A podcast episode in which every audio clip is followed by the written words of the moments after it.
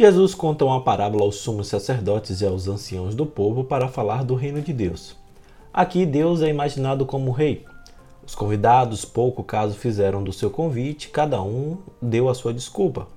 Um foi para seu campo, lugar de produção, outro foi para seus negócios, lugar de mercado, comércio, outros ainda agiram de forma hostil contra os empregados do rei.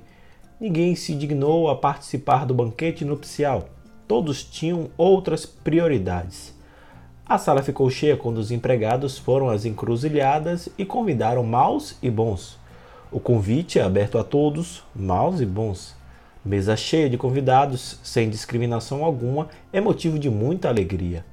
Da imagem da vinha, presente nos três últimos domingos, a liturgia passa a imagem do banquete como símbolo bíblico privilegiado para expressar o projeto de felicidade e vida plena que Deus tem para toda a humanidade. A imagem que evoca comunhão, diálogo, intimidade, alegria, amor e abundância.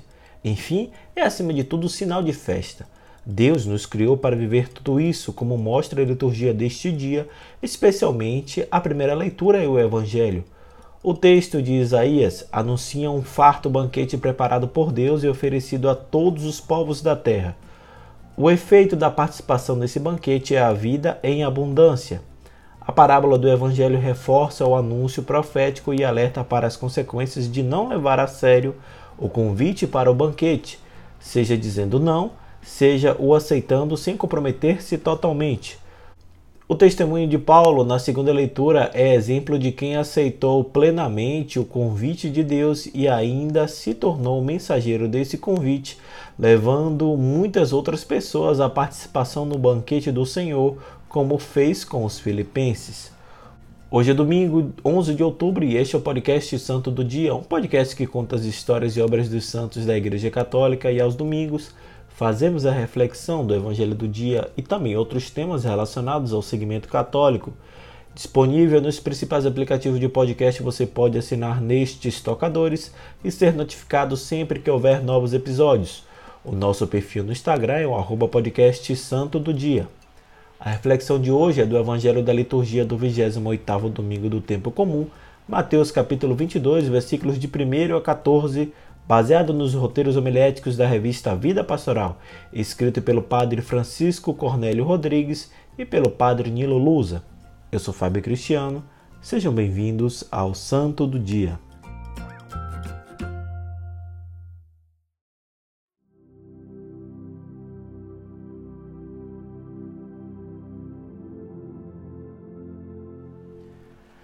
Leitura do Evangelho de Nosso Senhor Jesus Cristo segundo São Mateus.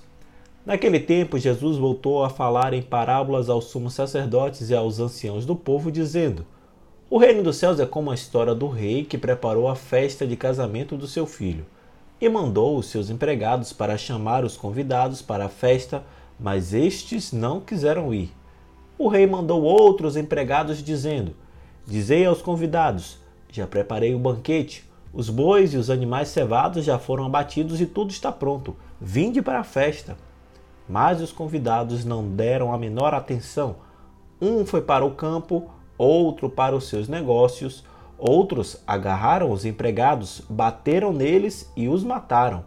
O rei ficou indignado e mandou suas tropas para matar aqueles assassinos e incendiar a cidade deles. Em seguida, o rei disse aos empregados: A festa de casamento está pronta, mas os convidados não foram dignos dela. Portanto, Ide até as encruzilhadas dos caminhos e convidai para a festa todos os que encontrardes. Então os empregados saíram pelos caminhos e reuniram todos os que encontraram, maus e bons, e a sala da festa ficou cheia de convidados. Quando o rei entrou para ver os convidados, observou aí um homem que não estava usando o traje de festa e perguntou-lhe: Amigo, como entraste aqui sem o traje de festa? Mas o homem nada respondeu. Então o rei disse aos que serviam: Amarrai os pés e as mãos desse homem e jogai-o fora na escuridão. Aí haverá choro e ranger de dente, porque muitos são chamados e poucos são escolhidos. Palavra da salvação.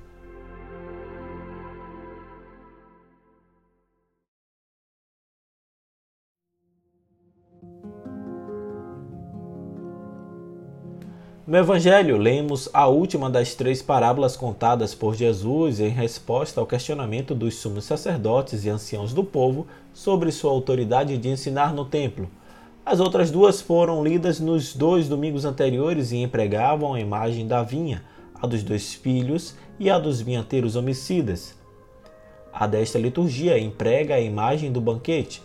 Trata-se da parábola dos convidados para a festa de casamento a qual consta também no Evangelho de Lucas, com a diferença de que a versão de Mateus contém uma cena a mais, o convidado sem o traje adequado. Jesus já se encontra em Jerusalém, vivendo a fase mais tensa do seu ministério, marcada pelo confronto direto com as autoridades religiosas que não o aceitam como Messias e rechaçam sua mensagem. A imagem de um banquete para a mentalidade da Bíblia já é rica por si só, quanto mais a de um banquete de casamento, pois recorda a aliança entre Deus e Israel. Sendo uma festa preparada por um rei, imagina-se a abundância de comida, bebida e alegria. É com essa imagem que Jesus compara o reino dos céus e, ao mesmo tempo, denuncia seus interlocutores, os sacerdotes e anciãos. O rei é Deus, obviamente. Os empregados enviados para fazer o convite são os profetas do Antigo Testamento, os apóstolos e os discípulos de todos os tempos. Os convidados são a humanidade inteira, começando por Israel, o povo escolhido primeiro. A rejeição dos convidados ao convite é semelhante ao repúdio das autoridades de Jerusalém a Jesus e seu evangelho. A rejeição ao convite e o desprezo aos mensageiros geram consequências muito sérias. Não se trata de castigo, mas de um alerta. Fora do reino, a vida não tem sentido. É esse o significado do fogo, choro e ranger de dentes.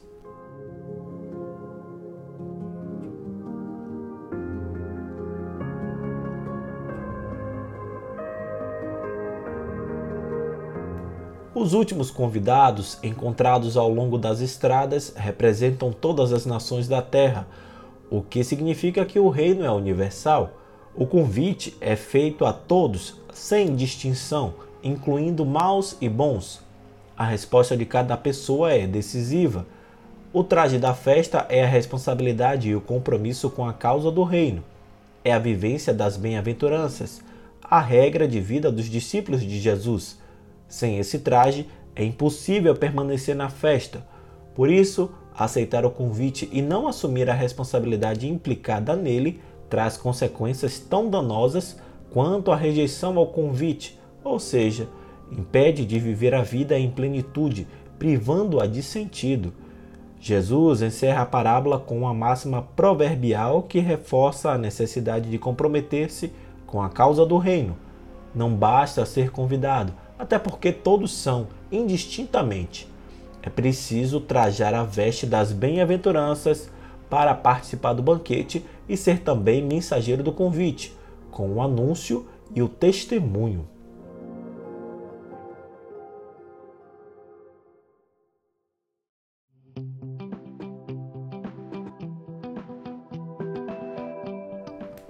A parábola mostra ser necessário ir além dos caminhos de Jerusalém ou de Israel, já que os da casa tinham outras prioridades. A proposta do reino anunciado por Jesus, é dirigida a todos os povos sem discriminação, mas exige comprometimento expresso pelo traje de festa a ser vestido. Entra no reino quem acolhe o convite gratuito do rei e veste a roupa adequada, sinal do compromisso com o projeto de Jesus. Como seria bom ver a mesa cheia de convivas que participam do banquete proposto por Jesus. Como é bom ver pessoas vestindo o traje do compromisso com o reino de Deus. Infelizmente, porém, muitos continuam surdos aos apelos que não sejam os do seu próprio interesse e não se abrem aos apelos que poderiam transformar a vida e a realidade. Mesmo assim, Deus não se cansa de convidar, pois tudo está preparado e o seu desejo é que a sala fique lotada de gente. Mais uma vez, o Evangelho nos chama à festa do amor em torno da mesa repleta de convidados que partilham alegrias e esperanças.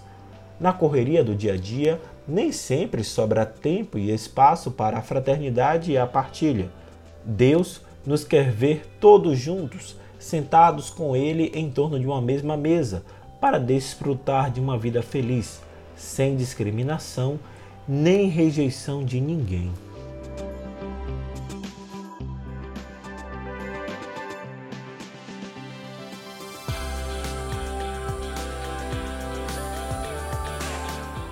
Muito obrigado pelas suas orações, pelo seu carinho e sua audiência. Se você gostou dessa reflexão, encaminhe, indique ou compartilhe com quem você acredita que gostaria de ouvir também.